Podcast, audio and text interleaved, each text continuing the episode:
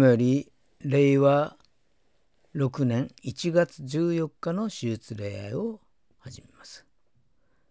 黙祷をもって心を整えてまいりましょう。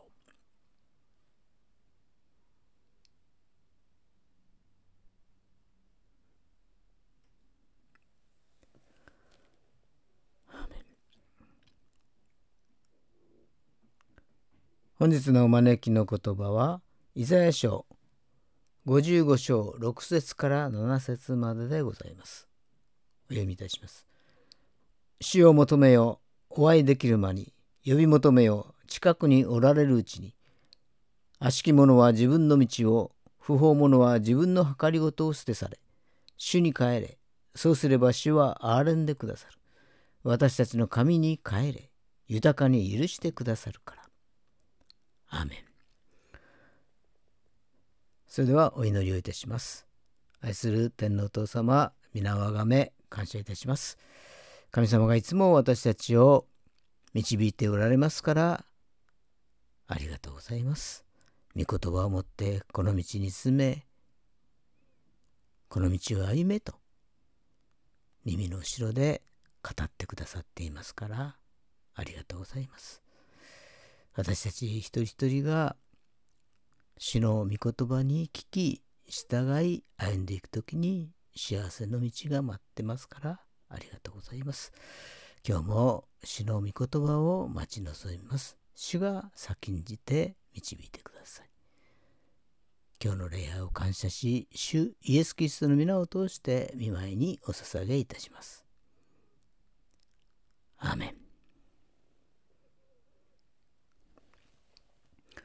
使徒信条を告白いたしましょう。使徒信条我は天地の作り主全能の父なる神を信ず。我はその一人子、我らの主イエス・キリストを信ず。主は精霊によりて宿り、乙女マリアより生まれ、ポンテオ・ピラトのもとに苦しみを受け、十字架につけられ、死にて葬られ、読みに下り、三日目に死人のうちよりよみがえり、天に昇り全能の父なる神の右に座したまいり賢より来たりて生ける者と死にたる者とを裁きたまま。我は精霊を信ず聖なる行動の境界生徒の交わり罪の許し体のよみがえり常しえの命を信ず。アーメン。それでは聖歌196番「驚くばかりの」をご一緒に賛美をいたしましょう。賛美の後にメッセージがございます。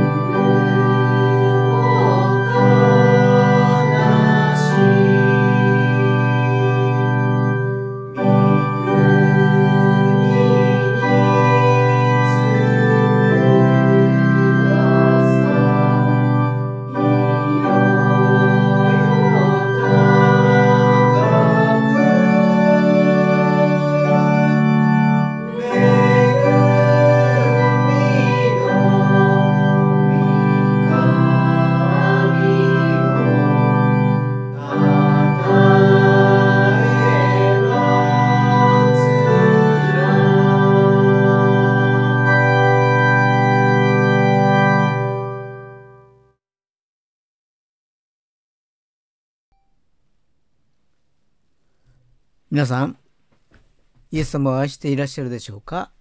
イエス様は昨日も今日もいつまでも変わることはありません。本日の聖書の箇所はルカの福音書11章9節から10節まででございます。お読みいたします。ですからあなた方に言います。求めなさい。そうすれば与えられます。探しなさい。そうすれば見出します。叩きなさい。そうすれば開かれます。誰でも求めるものは手に入れ探すものは見出し叩くものには開かれます。アーメン。それではお祈りをいたします。愛する天皇父様皆をあがめ感謝いたします。新しい年が開かれました。この混沌とした時代先が見えない時代の中にあって変わることのない御言葉を絶えず与えてくださいますから感謝します。平安の神様が私たちに愛と喜びと希望と平安を注いでくださいますからありがとうございます。世界では戦いがあり災害があり飢餓があり抑圧があり苦しみの中にある人々がたくさんいます。どうぞ愛の神様がその人々の苦しみを取り除いてくださいますようにお願いします。あなたは私たちに臆病の霊ではなく力と愛と慎みの霊を与えてくださっていますから感謝します。今日もあなたの御言葉を待ち望みます。お一人お一人にかなう御言葉を心のひだに刻みつけてくださいますように、聖霊様どうぞお助け願います。いつも喜び絶えず祈り、すべてのことに感謝できますように、お導き願います。どんな時代になろうとも、どんな環境の中にあっても、移り変わる世界の中で変わることのない御言葉を通して、私たちに限りない愛を注いでくださいますから感謝します。今年も信仰の創始者であり完成者であるイエス様を見上げつつ祈りつつ過ごすことができますようにお導き願います。今日の礼を感謝し、主イエス・キリストのお名前によってお祈りをいたします。アーメン。今日は「求め探せ叩け」と題してご一緒に恵みを分かち合いましょう。えー、私はもう25年ぐらいキリスト教の結婚式の知識をしていますけれどもまあ、ゼクシーの2021年の調査によると結婚したカップルの半数以上がキリスト教式だったそうです。まあこれは映画やウェディングドレスの影響かもしれません。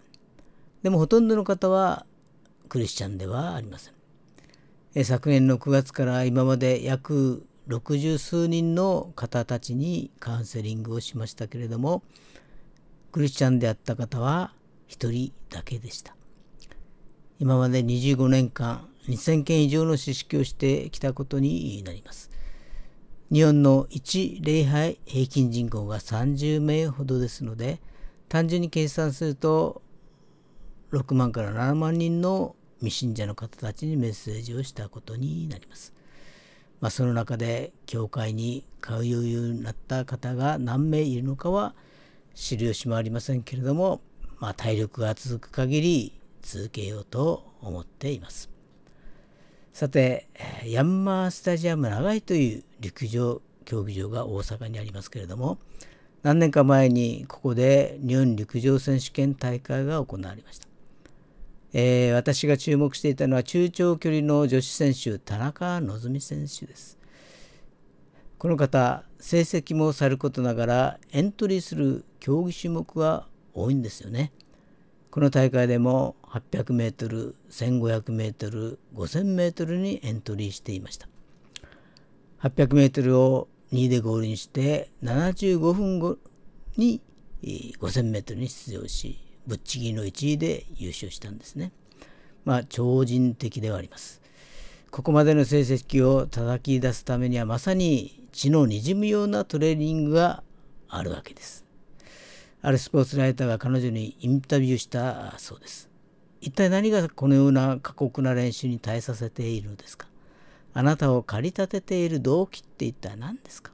メダルですか？名声ですか？タイムですか？すると彼女は意外なことを言うんですね。本番で楽に走るためです。本番で苦しいとパフォーマンス悪いですから結局結局勝つことができないんです。勝てないレースをやってしまうと体が疲れる。気分が落ち込む。ついには陸上が嫌いになるかもしれない。でも本番でいいパフォーマンスできたらこんなに気持ちいいことないというふうにおっしゃるんですね。私もなんとなくそれがわかるような気がします。ところであなたは人生を生きていく上であなたを突き動かしているものって一体何でしょうか？聖書は人生を生きる上で人生を駆り立てるものについて次のように語っています。マタイの福音書の6章の24節を見ますと誰も二人の主人に仕えることはできません。一方を憎んで他方を愛することになるか一方を重んじて他方を軽んじることになります。あなた方は神と富とに仕えることはできません。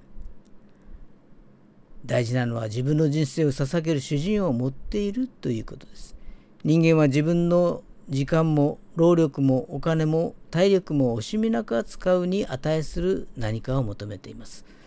そしてそれを見つけた人はそれに人生を投資しているんですね。また何かの主人に自分を捧げている。これが人生ということができるでしょう。また自分の人生を捧げる主人は2種類あってそれは神かそれ以外かのどちらかです。ある人は有名になるという主人を持っています。そのためにやれることは何でもやります。またある人はお金持ちになるという主人に仕え、または歴史に名前を残すことに人生を捧げ、また別の人は異性にモテるということを人生の目的にし、また別の人は日本に良くすることに一生を捧げるというそういう人もいらっしゃることでしょう。そして今特に注目されている一つの主人は承認欲求という主人です。つまり人からすごい素晴らしい面白い素敵だと褒められるために自分の人生を使うことです。しかしこれはとても危ういことなんですね。人の心はコロコロ変わるため人の評価もコロコロ変わるわけですから今、えー、YouTube などでですねチャンネル登録者数が100万人を超えるような YouTuber たちが次々と番組を停止したり活動を休んだりしているそうです。えー、みんなメンタルをやられてしまい適応障害という病気になってしまっているんだそうです。原因はアンチコメントによってダメージを受けて立ち直ることができなくなったというんですね。ほとんどのコメントは応援コメントなんですけれどもごく一部のアンチコメントを読むとやっぱり気分がめいり気持ちが落ち込んでくるのです。全ての人に愛されることなんか不可能ですね。自分らしくすれば好き嫌いが分かれてくるっていうのは自然なことです。しかしどうしてもこの人にだけは認めてもらいたいという人から否定されたならば人の心は大きな痛手を負うに違いないのです。え、ピーター・パンという作品がありますけれども、まあ、ディズニー映画にもなりました。ネバーランドを舞台に繰り広げられる冒険物語なんですね。ところが一般に知られているピーター・パンとは別の物語があります。ピーター・パンが発表される前に作者のジェームズ・バリーが書いた「ピーター・パンの冒険」という作品なんです。主人公のピーター・パンはこの作品の中では人間じゃないんですね。半分鳥半分人間のどっちつかずなんです。生後1週間で成長を止めて家出をしロンドンの公園で暮らしているんです。興味深いのはこのピーター・パン少年の性格なんですね。ずっとお母さんを慕い求める少年なんです。家出の理由は一日中遊びほうけることでしたが、ある日お母さんが泣いている夢を見て家に戻るんです。すると扉は閉まっていて、どんなにお母さんの名前を呼んでも返事がない。自分の居場所は家の中にはなかったという話なんですね。実は作者のジェームズ・バリーのお兄さんはスケート中に事故で死んでしまいました。それを嘆いたお母さんはその日から寝たきりとなり弟のジェームズのことは一切面倒を見なくなったのですジェームズは兄を亡くしてしまうだけではなく母の愛をなくしましたそしてその時から身長がストップするのです彼は生涯153センチなかったと思います結婚しますが名ばかりで近くの公園で犬や子供たちと遊び暮らしていく中でピーターパンという作品が生まれるんですね。ピーターパンと恋のポーズは彼のお兄さんがよくしていた仕草なのであります。ジェームズ・マシュー・バリーはなんとかお母さんの愛を得ようとしてこのポーズをしてみせたと言われています。大人になれなかった少年とはまさに作者自身のことであったのです。彼はお母さんを人生を捧げて振り向かせるべき主人と捉えていましたしかしその愛を得ることができなかったのですそして人が癒されるのは神を自分の主人にすることによるという答えです多くの人は両親や配偶者子供先生友人などそういういろんな人たちからの評価を自分の支えにしようとしますしかしそうすることで結局それらの人に自分の人生を支配させてしまっているんですね。社会的に見て押しも押されもしない大成功者であるのにいまだに親からよくやったと言ってもらえていないということで悩んでいる人がいます。また別の人は同僚や仲間からのプレッシャーに悩んでいます。いつも人がどう思うのかってことを気にしているのです。しかしどんなにあなたが頑張ってもあなたを完全な愛で愛する人はいません。人にはそんなことはできないのです。そういう人はどこにもいないんです。ただ、お一人だけあなたは無条件の愛と廃れることのないたとえあなたが罪人になり果てたとしてもその罪を背負って身代わりに死んでくださるほどの愛であなたを愛し受け入れてくださる方がおられます。その方こそはイエス・キリストです。あなたの作者である神様はイエス・キリストを通して真の創造主なる神に立ち返ることができるように導いてくださっています。神様を求め探し叩き続けるときっと見つかるのです。さて今日はルカの福音書11章からですけれども、えー、このルカの福音書は祈りの福音書とも呼ばれるほどにイエスの祈りの教えと実践をたくさん記録しています。そしてマタイの福音書とは違った取り上げ方をしていますね。例えばマタイは6章6節から13節でルカと同じように一般に主の祈りと呼ばれる祈りの模範を取り上げていますけれどもその導入はこの異なっているのです。マタイはイエスが当時の宗教家の祈りに対して主の祈りを教えたとしていますがルカはイエスが弟子に求められて祈りの模範を示したとしているのです。そしてマタイでは祈りはだらだらと繰り返すなと教えられていますけれどもルカでは熱心に祈り続けることが教えられています。こうした違いは著者が想定した読者の違いによるものだと思われます。つまりマタイでは幼児から祈ることを教えられていて祈りがもはや口先の習慣になっているユダヤ人を想定していますけれどもルカではテオピロつまり祈りについて改めて教えが必要な異邦人を想定しているのです。またここでルカは物ではなく精霊を祈り求めるように進めています。人は黙っていても物欲主義的な祈りを捧げるものでしょう。ここで求めるならば心して精霊を祈り求めなさいというわけです。なぜか。それは精霊は人生の確かな案内人だからです。精霊は人に罪や過ちを指摘し進むべき正しい道を示し神を目指せるようにするお方です。人が人として全うかつ幸せな人生を歩むためには物よりも何よりも精霊の助けをこそ求めなさいというわけですね。さてイエスはさまざまな不思議を行いましたがその力の源は何かという議論が起こりました。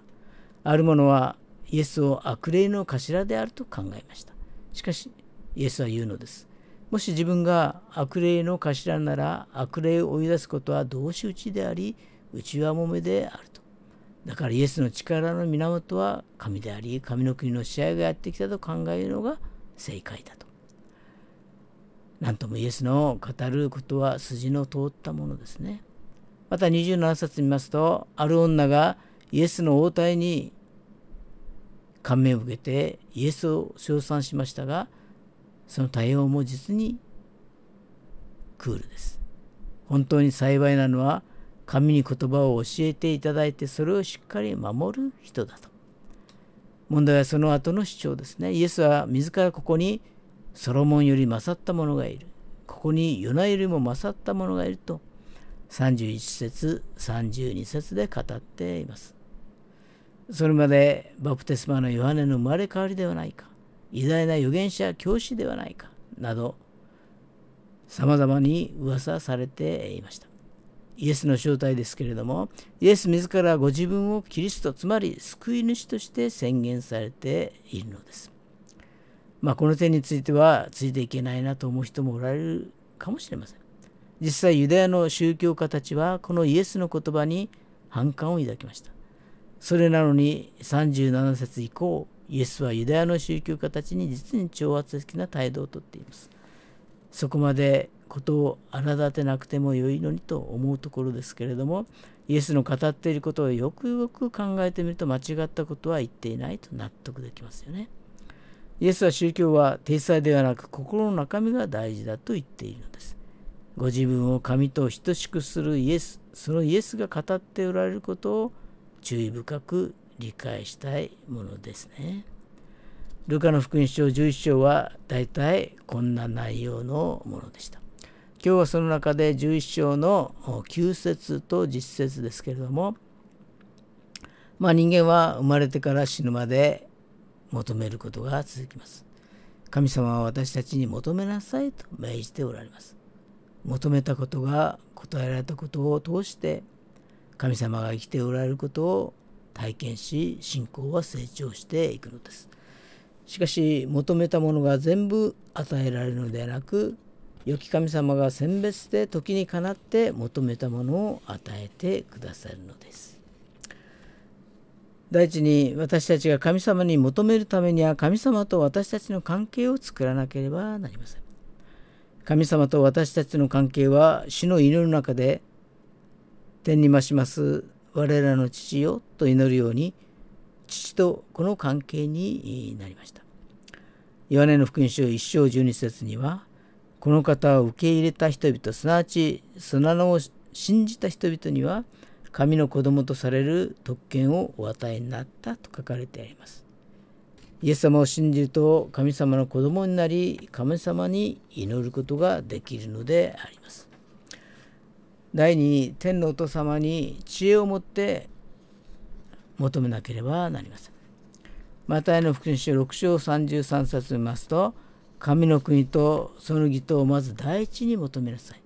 そうすればそれに加えてこれらのものは全て与えられますと言われるように神様の御国にあるものを第一に求めることです。イエス様ご自身を求めることです。イエス様によって神の愛が満たされ、神の栄光を見ることができます。十字架で死んでくださったほどの深い愛。いつも私たちを悔い改め導き、洗ってくださる愛。精霊に与えて、精霊を与えて、イエス様を信じさせてくださる愛の中で、神様は必要なものを全て与えられます。ピリビ書4章19節には、私の神はキリストイエスにあるご自身の栄光の民をも富をもってあなた方の必要を全て満たしてくださいますと書かれてあります。私たちにとって思いもかけないことであっても神様が必要なものであれば全部それを満たしてくださるのであります。第3に間違った動機によって求めたら主は答えられないのです。ヤコブ書4章3節見ますと願っても受けられないのは自分の快楽のために使おうとして悪い動機で願うからですと書かれています。悪い動機とは肉の欲、目の欲、この世の暮らし向きの自慢話をするために求めることです。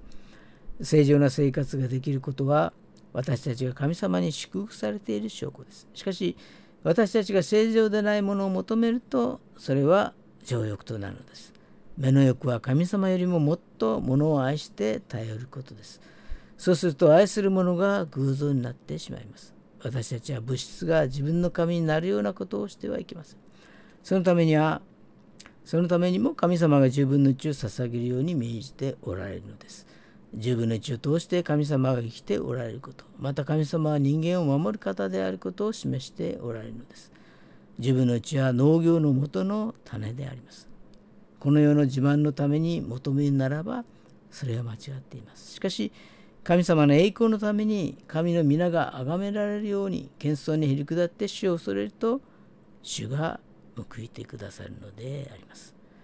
信玄22章4節には謙遜と主を恐れることの報いは富と誉れと命であると主は言われます。神様は魂が恵まれている正しい人が多くの実を結ぶようにして神様は栄光を受け入れられるのです。ヨハネ書15章8節にはあなた方が多くの実を結び私の弟子となることによって私の父は栄光をお受けになるのですと書かれてあります。神様の栄光のために皆さんがそれぞれの仕事の分野で成功者になるように主の皆によって祝福いたします。それではお祈りをいたします。愛する天皇お父様皆をあがめ感謝いたします。求め続けなさい。探し続けなさい。叩き続けなさいと。主は言われますから感謝します。いつでもどこでも喜ぶことができ絶えず祈り全てのことに感謝することができますようにお導き願います。信仰の創始者であり完成者なるイエス様を見上げつつ過ごすことができますようにお助け願います。今日の礼拝を感謝し主イエス・キリストのお名前によってお祈りをいたします。アーメン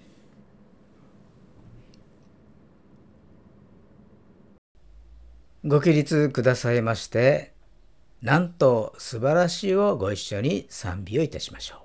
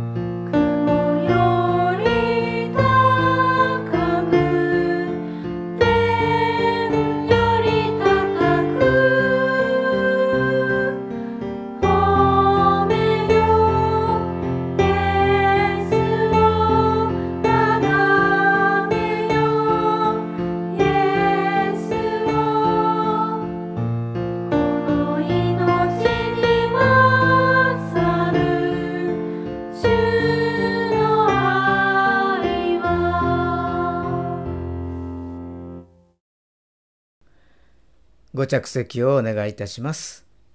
続きまして、献金の時間でございます。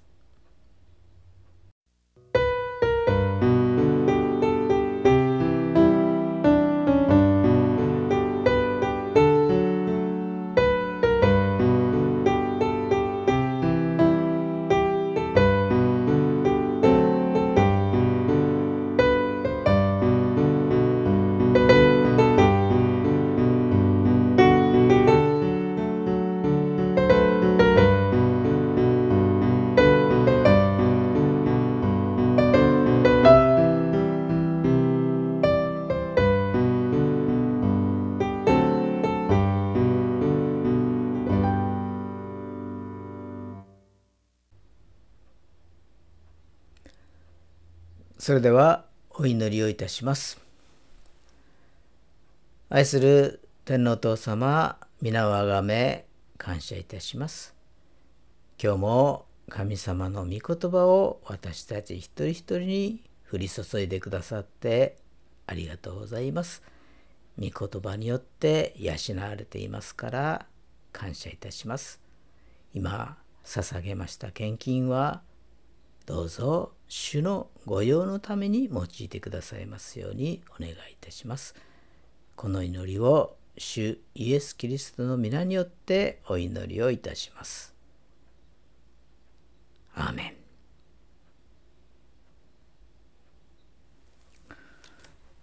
それでは主の祈りをお捧げいたしましょう。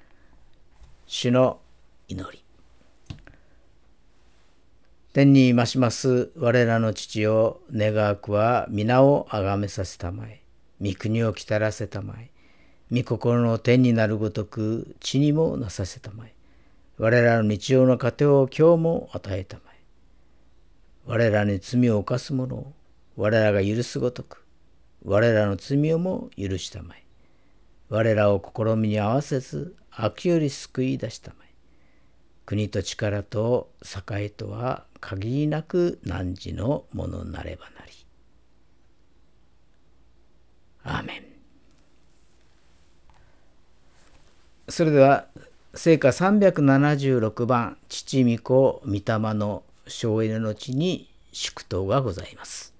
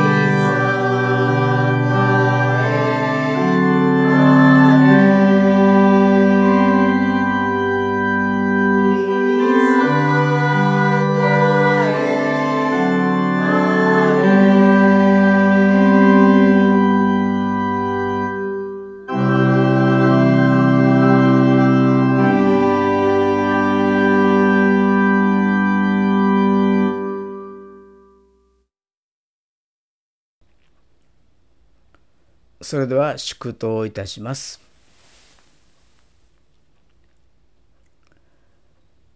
仰ぎ恋願わくは主イエス・キリストの恵み父なる神の愛聖霊様の親しき御交わりがここに集いしお一人お一人の上に今から常しえまであらんことを。